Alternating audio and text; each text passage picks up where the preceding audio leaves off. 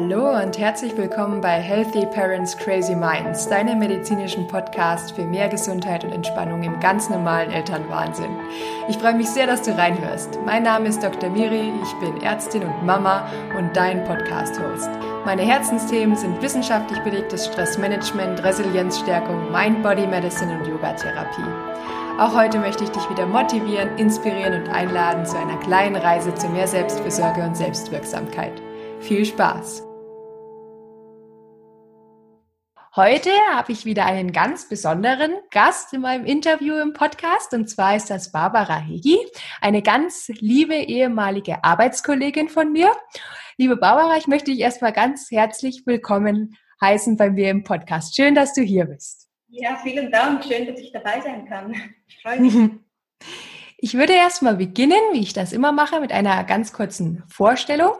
Und wenn ich irgendwas vergessen habe, darfst du mich danach dann gern auch korrigieren. Und zwar ist Barbara eidgenössisch anerkannte Psychologin und auch Psychotherapeutin. Und zwar hat sie sich im Bereich integrative Körperpsychotherapie spezialisiert. Sie hat schon an vielen verschiedenen psychiatrischen Einrichtungen in der Schweiz gearbeitet und arbeitet aktuell an der Seeklinik in Brunnen, wo ich selbst auch zuvor tätig war.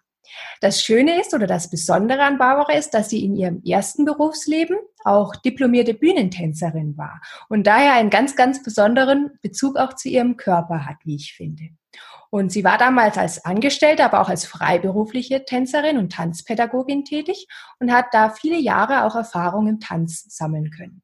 Außerdem hat sie auch Erfahrung in Meditation und in Yoga und anderen achtsamkeitsbasierten, körperorientierten Verfahren und Methoden. Sie ist auch Mama von zwei Söhnen im Alter von dreieinhalb Jahren und 14 Monaten. Genau. Liebe Barbara, habe ich jetzt irgendwas vergessen oder möchtest du etwas korrigieren? Nee, ich glaube, das ist ganz gut so. Das ist mal lustig, das mal so zu hören, was man selbst schon gemacht hat oder was man. Ja. Nee, ich glaube, das ist gut so. Ja, danke. Danke für die Vorstellung. Sehr schön. Genau. Warum ist Barbara denn hier jetzt bei mir im Podcast? Und zwar war Barbara eben eine ganz liebe Kollegin von mir in der Seeklinik. Und damals, als ich sie kennenlernen durfte, war ich schon immer sehr, sehr fasziniert von ihrer Persönlichkeit, von ihrem Wesen, aber eben auch von ihrer Arbeit. Und das Schöne ist, dass Barbara auch den Körper in ihre psychotherapeutische Arbeit mit einbezieht, auch gelegentlich mal Körperübungen mit einfließen lässt. Und das habe ich auch immer sehr gern gemacht. Und es gab aber nicht so viele Kolleginnen, die das wirklich auch genutzt haben, das Potenzial eben von, von Körper und, und auch Übungen, die wirklich in die Aktivität leiten. Und deswegen habe ich mich dann auch mit Barbara einfach mal über diese Themen kurz ausgetauscht. Das Schöne ist eben, Barbara ist auch Mami und da eben ihre eigenen Erfahrungen nicht nur im Beruf, aber auch als, als Mutter und auch da hinsichtlich Körperbewusstsein und, und derartigen Themen zu hören, war für mich dann eine große Bereicherung. Und wie ich am Anfang schon gesagt habe, ist Barbara ja auch in der Körperpsychotherapie zu Hause. Und leider wird dieser Ansatz in Deutschland eigentlich kaum ähm, ja, praktiziert beziehungsweise anerkannt von den, von den Kassen. Und deswegen ist es noch viel mehr spannender, da mal einen kleinen Einblick von Barbara, auch als ehemalige Tänzerin, zu bekommen. Jetzt, liebe Barbara, habe ich ein bisschen recherchiert, wie du selbst äh, deine Arbeit oder dein, dein Ansatz, deine Einstellung gegenüber deiner Arbeit beschreibst und sagst dir selbst, dein, An, dein Ansatz ist ein sehr, sehr ganzheitlicher, ressourcenfokussierter Ansatz, der alle Ebenen des Körpers, des Geistes und der Seele mit einbezieht und auf der Annahme beruht, dass der Körper eine innewohnende Kraft hat und eine Fähigkeit zur Selbstregulation. Kannst du uns das vielleicht ein bisschen erklären, was du da genau mit meinst? Äh, ja, das ist eine große Frage. Ich versuche das mal in der Kürze zu machen. Ähm, ich verstehe mich selbst so bei meiner Arbeit so ein bisschen wie eine Hebamme. So.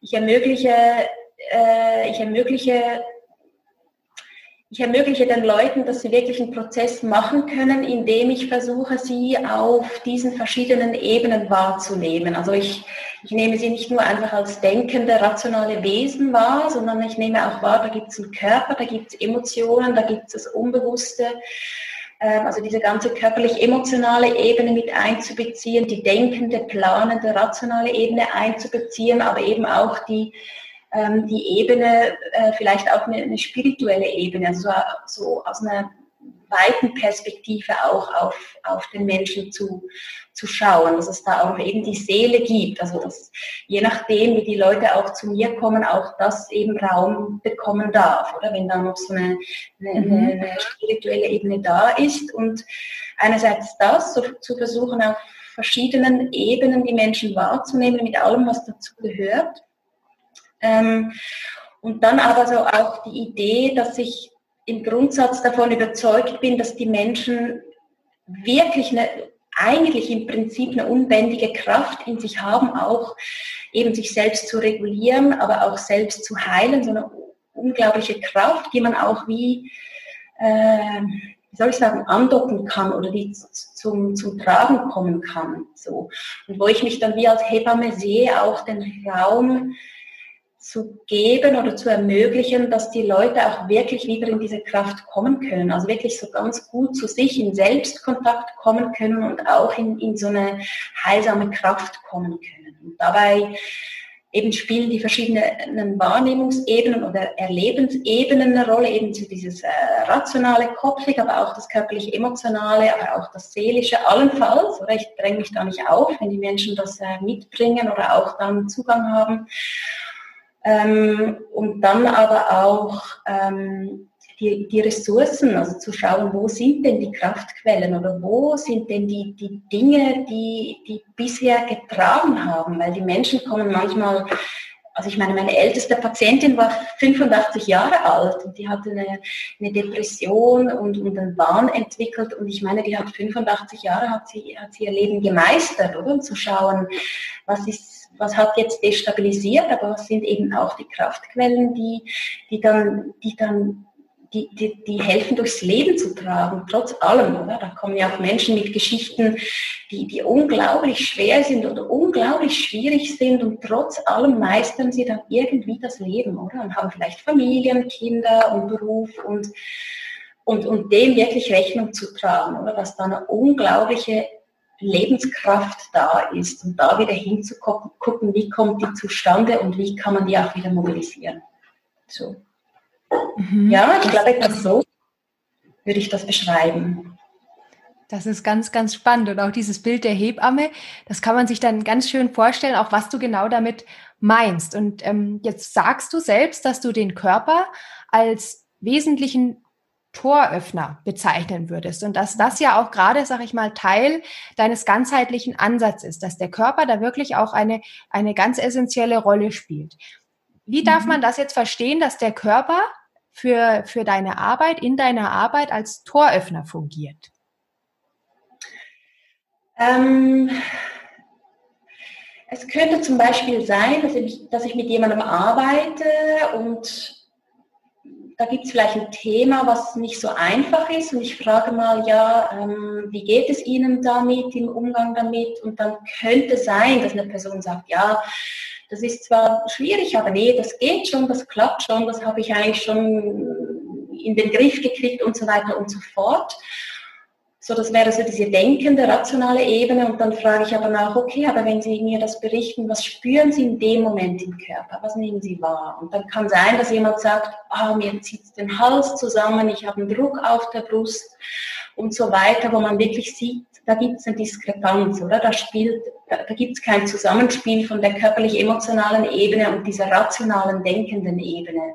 Mhm über diese Körperwahrnehmung, dieses körperlich-emotionale, ähm, das ist immer direkt ehrlich. Das ist nicht etwas, was wir spielen können, sondern das ist sehr authentisch im Sinne von, dass da zeigt sich meistens, was wirklich los ist. Und über die Ebene zu gehen und die Leute zu ermutigen, da genau hinzuschauen, kann wirklich auch fördern, dass sie wirklich dahin kommen, wo sie eigentlich sind. Nämlich, dass sie dann sagen, ja, stimmt, eigentlich ist es zum, zum Heulen gerade, oder? Eigentlich habe ich es überhaupt nicht verarbeitet und eigentlich äh, macht mich das wahnsinnig wütend, traurig oder was auch immer. Und ähm, dahingehenden Toröffner, dass ich den Eindruck habe, wird über den Körper auch das körperliche Emotionale, also was spüren Sie im Körper, da gibt es Druck, ja, was steht hinter dem Druck, was ist das für ein Gefühl, ah, das ist vielleicht Trauer oder auch Wut und so weiter, dass die Leute wirklich mit sich in Kontakt kommen und eben nicht nur mit den Ideen, die sie haben.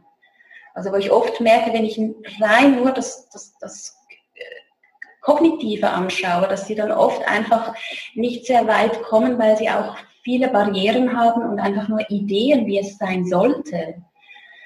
Und über die, das körperliche Emotionale kommen wir dann eher dahin, wie es wirklich, wie es wirklich gerade eben ist. Und, und nicht falsch verstehen, ich werde das Kognitive, das, das Kopfige nicht ab, denn das brauchen wir, oder? Um auch zu mhm. formulieren, mhm. auch zu entscheiden, was mache ich jetzt damit oder wie viel kann ich mit dem Kopf klären und wie viel brauche ich dann vielleicht auch auf einer anderen Ebene.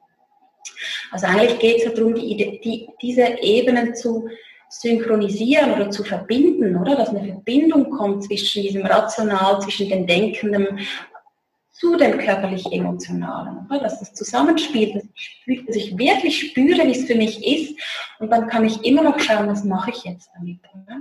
So.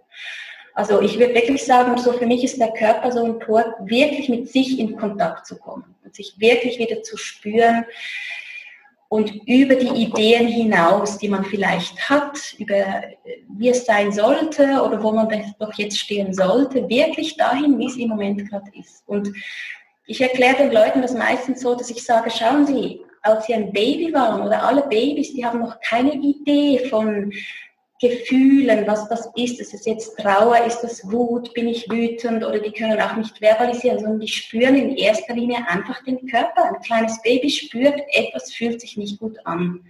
Man kann nicht sagen, es ist Hunger oder weiß auch nicht, dass das Angst ist oder irgendwas, sondern es ist im ersten Moment einfach ein körperliches Phänomen. Oder? Und daher sage ich auch, der Körper ist so wichtig, weil das ist wie das Primäre. Also auch die ganzen Prägungen sind in erster Linie einfach körperliche also das erste Erleben sind körperliche Phänomene und deswegen wage ich zu sagen, dass wir über den Körper mehr da sind, wo wir wirklich sind, als wenn wir jetzt nur rein dieses äh, gedankliche, kognitive, intellektuelle anschauen. Da gibt es viele Barrieren, da gibt es viele äh, Ideen, aber nicht wirklich das, was ist.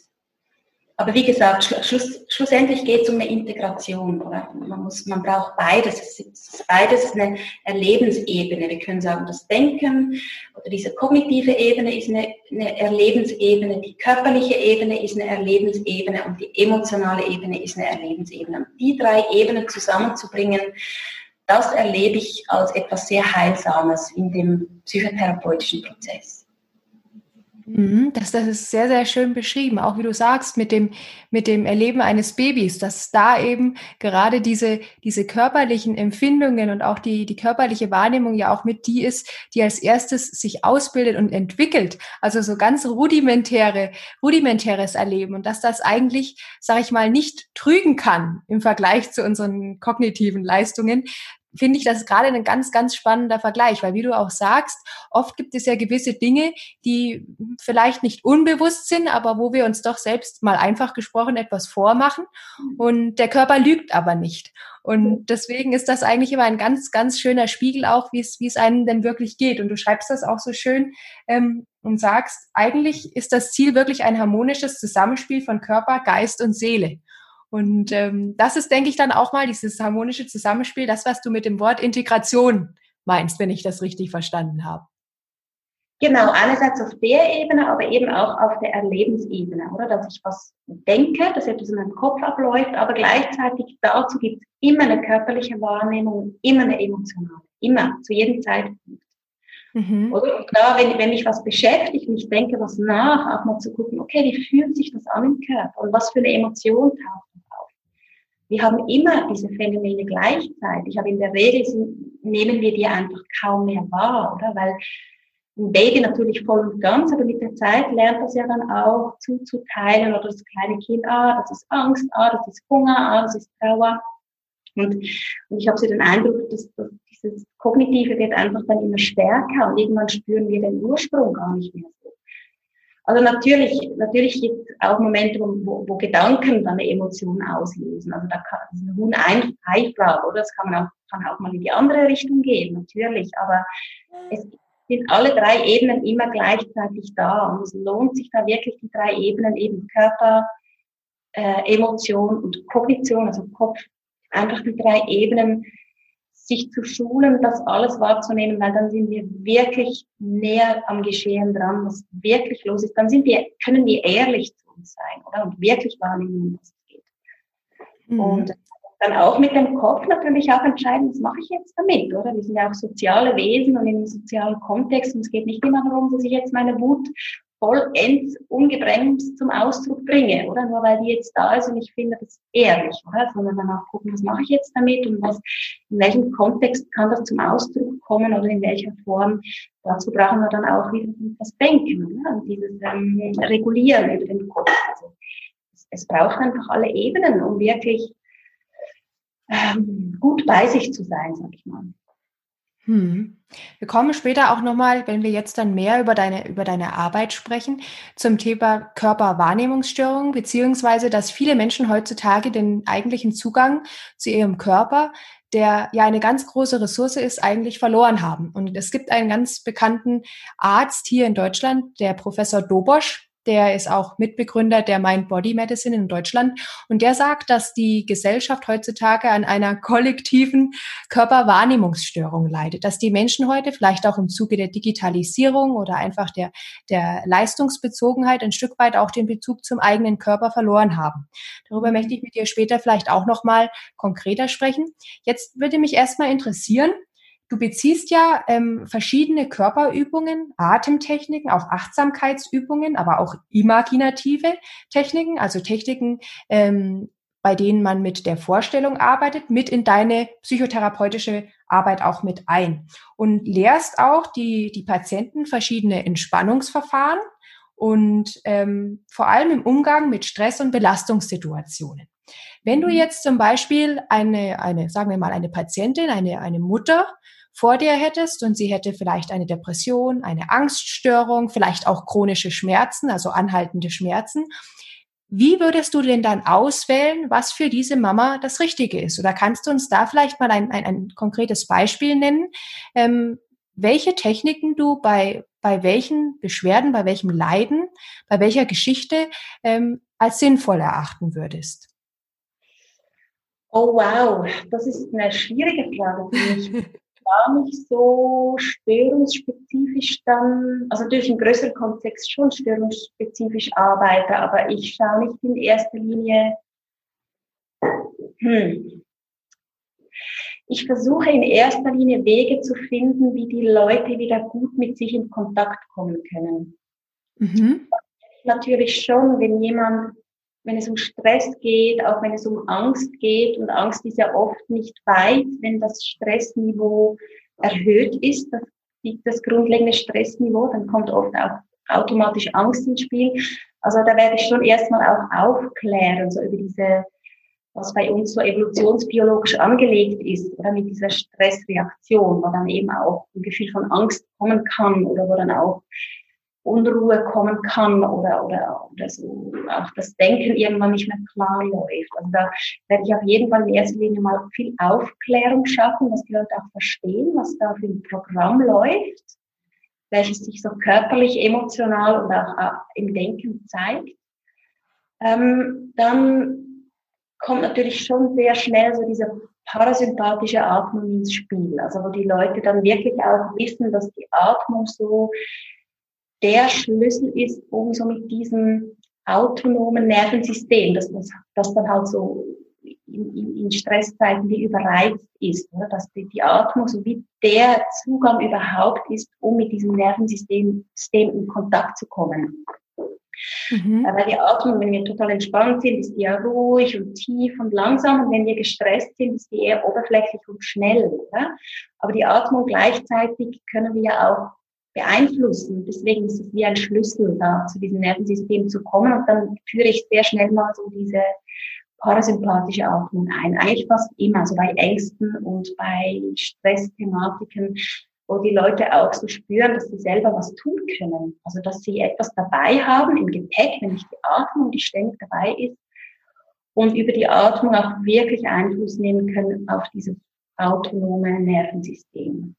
Also kannst du das, kannst du das kurz erklären, das mit der parasympathischen Atmung für diejenigen, die mit dem Begriff gar nichts anfangen können? Es geht eigentlich darum, die Atmung zu verlangsamen, zu vertiefen. Also wenn ich jetzt wie schaue, wie, wie zum Beispiel so ein kleines Kind, das total entspannt ist und, und, und zufrieden ist und sich sicher fühlt, dann sieht man, also gerade bei kleinen Kindern so richtig, wie der Bauch so rein und raus geht, oder? Da sieht man richtig schön, wie die tief atmen, eben wirklich in den Bauch rein und dass die Atmung auch langsam ist. Also dass, ähm, das äh, spürt man bei sich selbst auch. Man kann mal die Atmung beobachten, wenn man, wenn man total in Ruhe ist. Und das heißt eigentlich, man übt diese Atmung, diese tiefe Atmung, die aber auch verlangsamt ist. Man kann zum Beispiel auch den Puls mal an fassen mit, mit dem Finger beim Hals oder beim Handgelenk, dann spürt man auch zum Beispiel der Herzschlag, der ist langsamer beim Ausatmen. Also sprich, die Verlangsamung, die sollte vor allem auch beim Ausatmen insbesondere geschehen. Also wir üben dann ein, einerseits tiefer zu atmen in den Bauch, das verlangsamt die Atmung schon generell. Ähm, und dann zusätzlich die Ausatmung noch zu verlangsamen. Also da gibt es wirklich so eine Beruhigung im Körper. Und so bei der langsamen Atmung eben, wollte ich sagen, spürt man das auch bei der, Entschuldigung, bei der normalen Atmung spürt man schon, dass der Herzschlag beim Einatmen ein bisschen schneller geht und beim Ausatmen ein bisschen langsamer. Also das Ausatmen per se hat eine beruhigende Wirkung. Und die verstärken wir, indem wir das machen. Von sein, wir beginnen in den Bauch zu atmen, wir üben das mal und dann leite ich die, die Leute an, dann beim Einatmen zum Beispiel, wenn sie für sich eine angenehme einen angenehmen Rhythmus gefunden haben, leite ich sie an, zum Beispiel beim Einatmen in der Zeit auf drei zu zählen und dann das Ausatmen ein bisschen zu verlangsamen und da auf vier zu zählen. So. Und dann mit der Übung wie in, in einen angenehmen Rhythmus zu kommen und die meisten Leute spüren dann noch schon ein paar Minuten, dass der Organismus total runterfährt.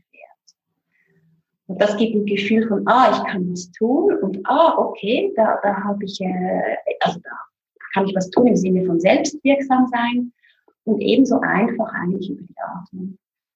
Und wenn dann wie der Organismus sich beruhigt, dann, dann in der Regel äh, hilft das auch, dass das Ängste zurückgehen. Das ist einfach eine Möglichkeit, ein, ein Tool, das mir aber sehr wichtig ist. Mhm, mhm, das war sehr, sehr schön erklärt. Und wie du auch eben schon gesagt hast, ich habe das auch mit bewusst etwas provokativ gefragt, ähm, denn viele Menschen kommen ja wirklich mit dem Anliegen und sagen, Mensch, mir fehlt das oder das oder das ist, ist für mich schwierig. Was kann ich denn genau dagegen tun? Welche Übung hilft mir denn spezifisch mit diesem Problem? Aber diese Idee, dass immer eine spezifische Übung auch zur Lösung oder zur Linderung eines spezifischen Problems führt, ist ja ganz oft gar nicht zielführend, sondern es geht eher um eine, eine unspezifische Wirkung und mehr dahingehend zu arbeiten, dass man wirklich eine gewisse Selbstwirksamkeit ähm, erfährt und dann auch in der Lage ist, durch unspezifische Wirkung, durch verschiedene Übungen oder gar nicht mal durch die eine Übung, sondern durch die Gesamtheit, dass man, ja auch verschiedene Übungen, aber dass man wieder spürt, ähm, was tut mir gut und mhm. dass dann mehr oder weniger die Gesamtheit verschiedener Übungen, verschiedenen Körperwahrnehmungspraktiken auch dazu führt, dass man sich selber wieder etwas Gutes tun kann. Das ist richtig so. Das würdest du auch unterschreiben, oder? Auf jeden Fall. Ja, und ich denke, äh, ein Hauptteil meiner Arbeit ist ja nicht nur einfach die Übungen, sondern wirklich eben auch in dieser Wahrnehmungsebene einfach stark die Körperwahrnehmung einzubeziehen. Also das, äh, da bin ich dann sehr, manchmal auch sehr fordernd, dass wenn ich mit den Leuten arbeite, also wirklich sage, okay, wenn sie das sagen, was spüren sie im Körper?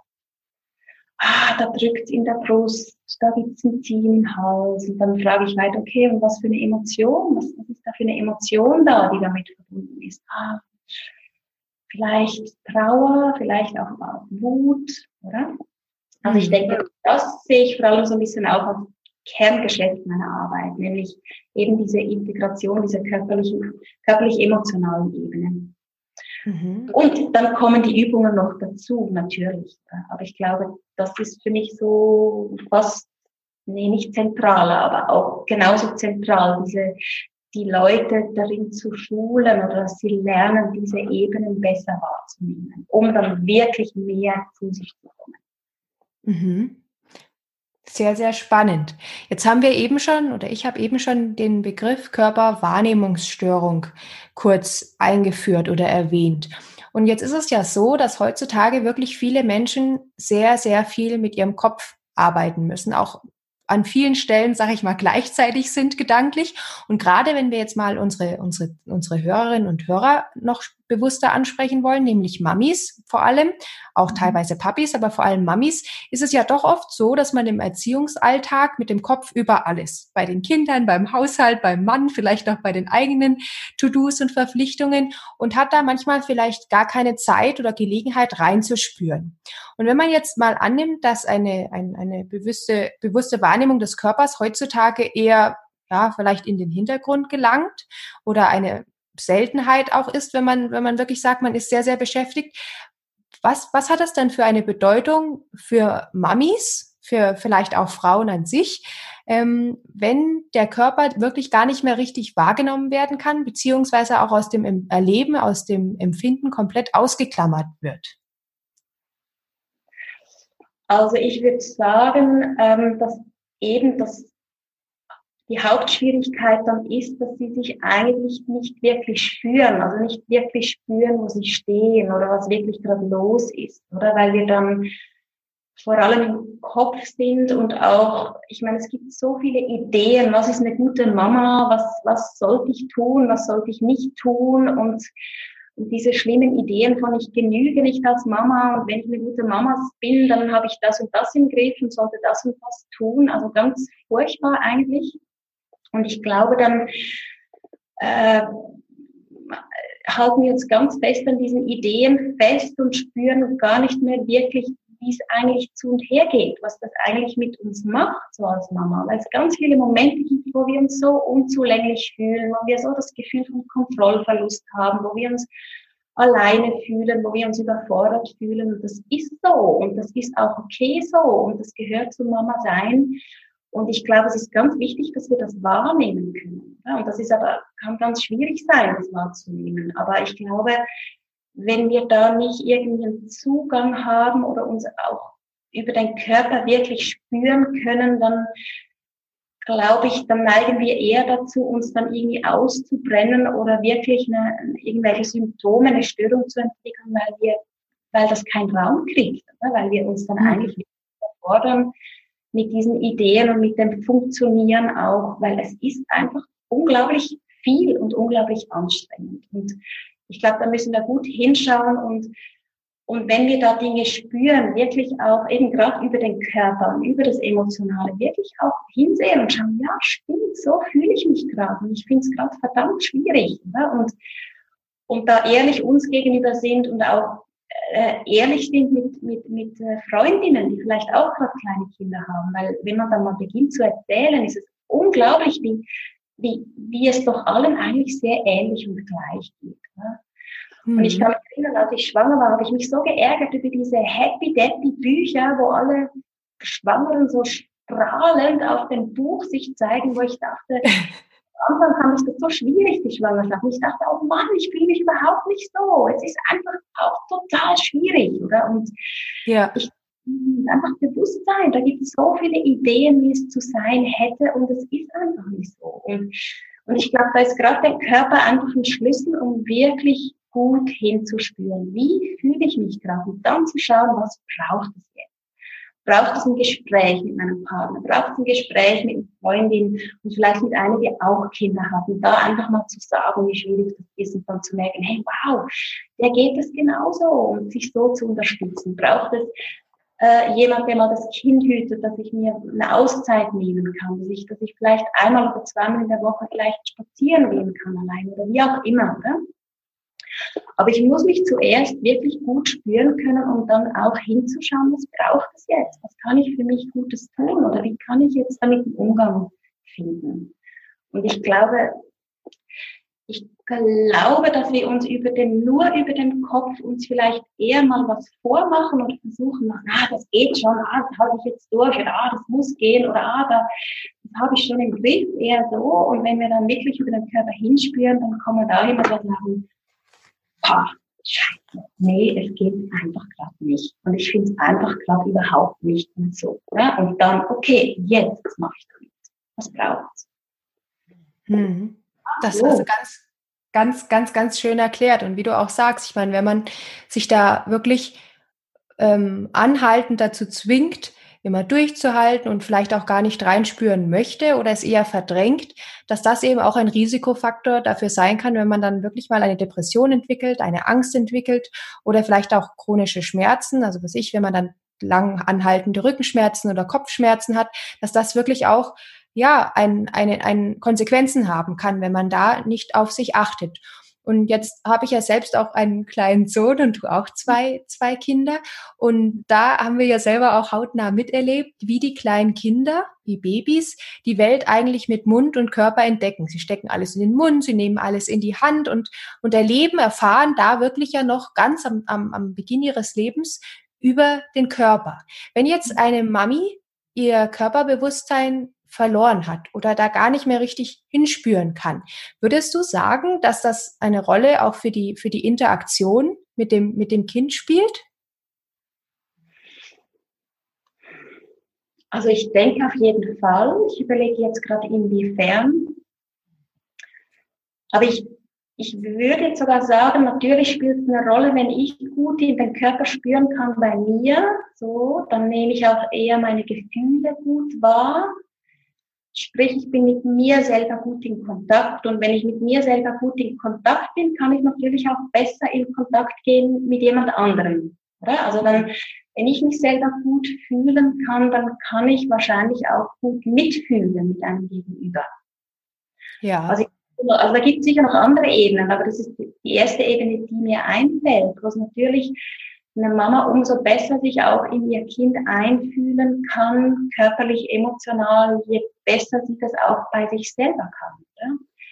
Mhm. Ich glaube, Kinder sind ja, die sind ja ungebremst, emotional auch, oder? Die haben noch gar nicht diese, diese, diese Hirnstrukturen, die das regulieren und machen und tun, sondern die sind pure Emotion, purer Körper, oder? Äh, Lebendigkeit pur. Und ich glaube, wenn ich wie auch diese Ebene bei mir selber mehr spüren kann, kann, kann ich wahrscheinlich auch besser reinfühlen, was da beim Kind gerade abläuft. Ich weiß nicht, was dir noch einfällt dazu, aber das ist so die Ebene, die mir einfällt.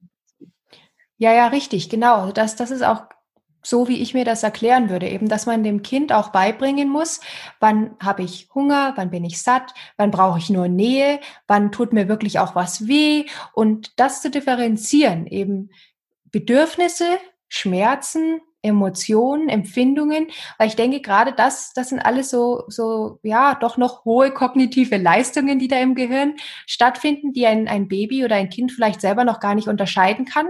Und wenn man selbst aber gut mit sich in Kontakt ist, kann man vielleicht auch eher dann spüren oder hat eher die Kapazität auch zu spüren, was braucht denn das Kind gerade, wenn es weint? Hat es vielleicht gerade Hunger oder geht es ihm nicht gut? Und da wirklich auch dann die, die Fähigkeit zu haben, das zu, selbst für sich erstmal zu differenzieren. Ich meine, man weiß es natürlich nicht immer genau, aber da für sich erstmal zu überlegen, Mensch, was könnte es denn sein? Und das dem Kind dann auch zu spiegeln oder vielleicht auch ein Stück weit es da dann zu unterstützen, dass es vielleicht gerade einfach Nähe gebraucht hat und ihm das dann auch zu spüren geben. Also genau wie du auch sagst, das sehe ich, sehe ich ganz, ganz ähnlich. Ähm, du bringst jetzt wie die, die weitere, die nächste, den nächsten Schritt ein, weil wenn ich mhm. mich ja gut mitfühlen kann, dann kann ich ja dann auch spiegeln und das ist ja total wichtig. Eben danke für deinen Hinweis, oder? Dass die, die Kinder brauchen ja uns als Spiegel, sie brauchen ja unsere Rückmeldung, was da jetzt gerade los ist, dass sie das auch lernen können, dass sie auch verstehen, was da abläuft. Und und schlussendlich internalisieren sie auch das, was sie mit uns lernen, oder? Als, als Gegenüber. Und, und schlussendlich ist das dann auch die Art und Weise, wie sie mit sich selber dann ein, umgehen, oder? Thema Selbstfürsorge kommt da ja dann auch, oder? Also indem ich mhm.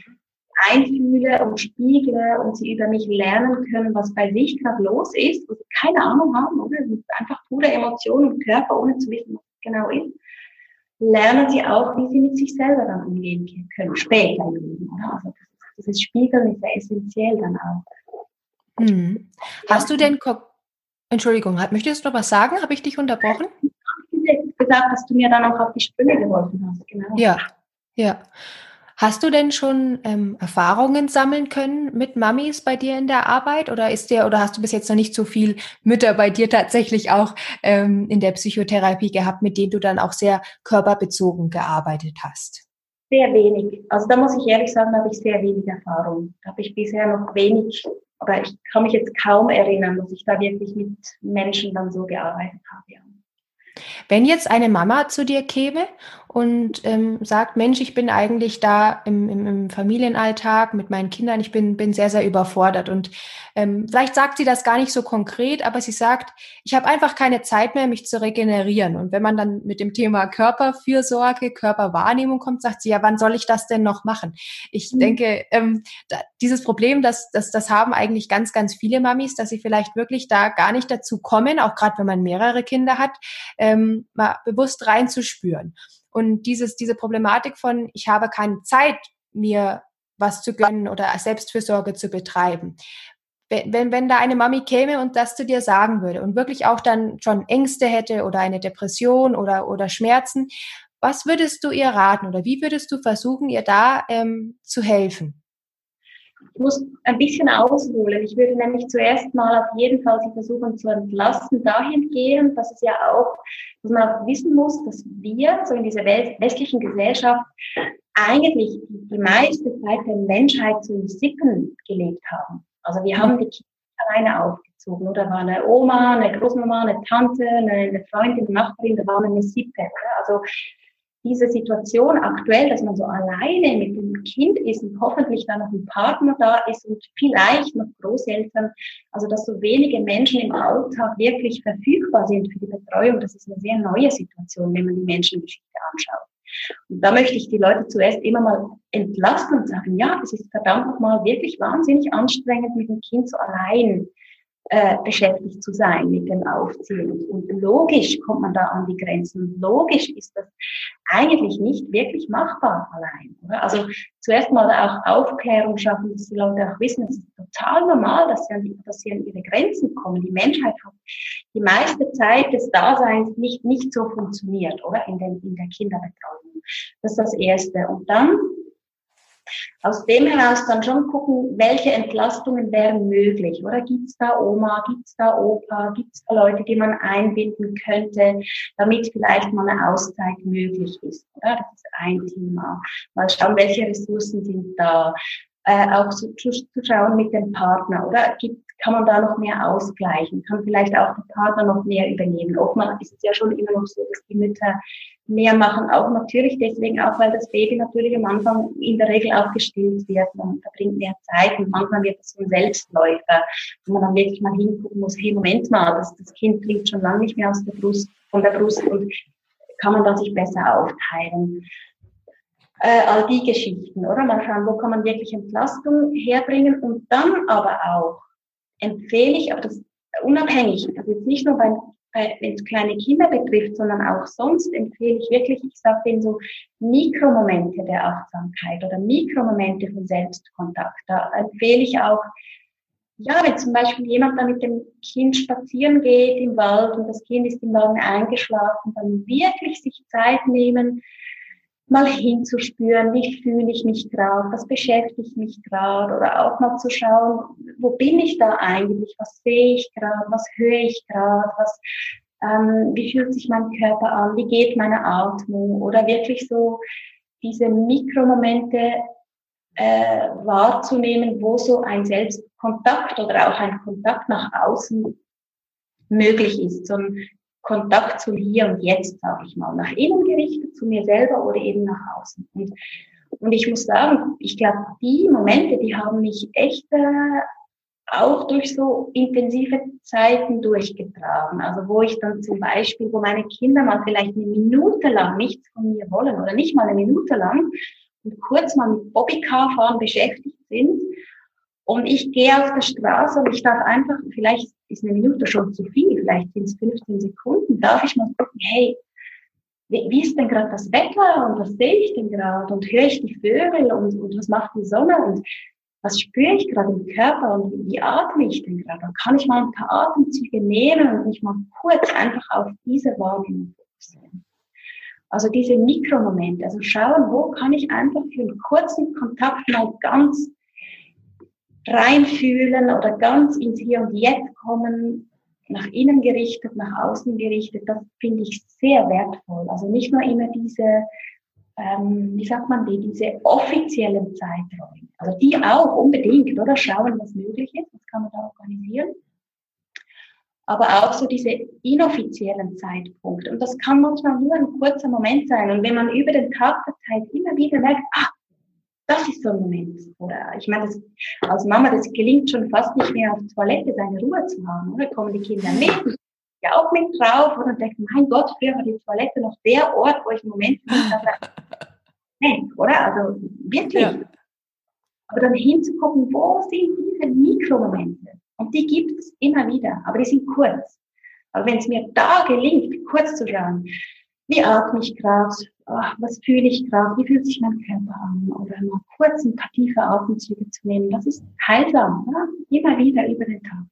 Oder kurz vorm Einschlafen oder beim Essen wird mir auch, also werde ich auch ständig gestört, oder? Die, die, die Kinder, die haben dann fertig gegessen, wenn ich erst anfange und dann sitzen die auch nicht rum und und vielleicht gibt es Momente, wo sie runtergehen und kurz mit den Autos spielen und, oder irgendwas machen. Und das ist ein Moment, wo ich sage, okay, jetzt nehme ich einfach wenigstens einen Happen ganz bewusst ein und genieße den.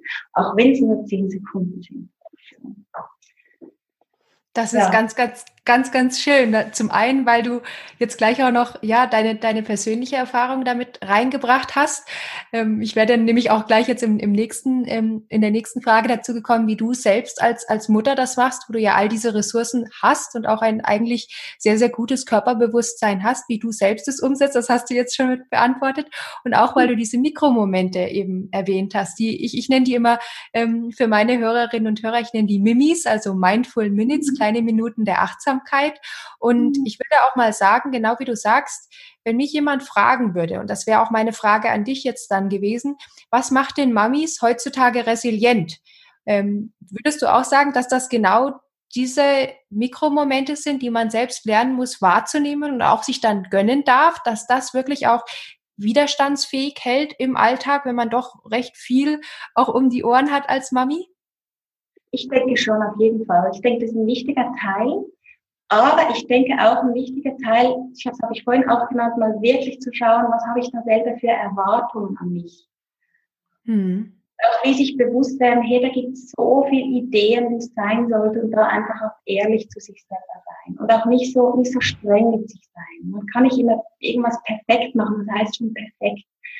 Ähm, auch mal eingestehen, hier, das ist nicht so gelaufen, wie ich es wollte. Und, ähm, und da auch wirklich Selbstmitgefühl auch praktizieren. Also auch Selbstmitgefühl haben, hey, das ist jetzt gerade schwierig für mich. Das ist das, ich finde es unglaublich schwierig, das Gefühl zu haben, ich habe es nicht im Griff. Oder ich finde es gerade total schwierig, wenn ein Kind einfach trotzt oder irgendwie, äh, trotz ist ein blödes Wort, aber einfach gerade eine Krise hat und ich muss das aushalten. Ich finde das wahnsinnig schwierig. Oder da einfach auch selbst mitfühlend sein und großzügig mit sich selber sein und, und auch die Ansprüche, die man hat, hinterfragen. Und da hilft es wirklich auch, ins Gespräch zu kommen mit anderen Müttern, weil, weil man wirklich, wirklich erkennt, hey, es geht allem irgendwie gleich.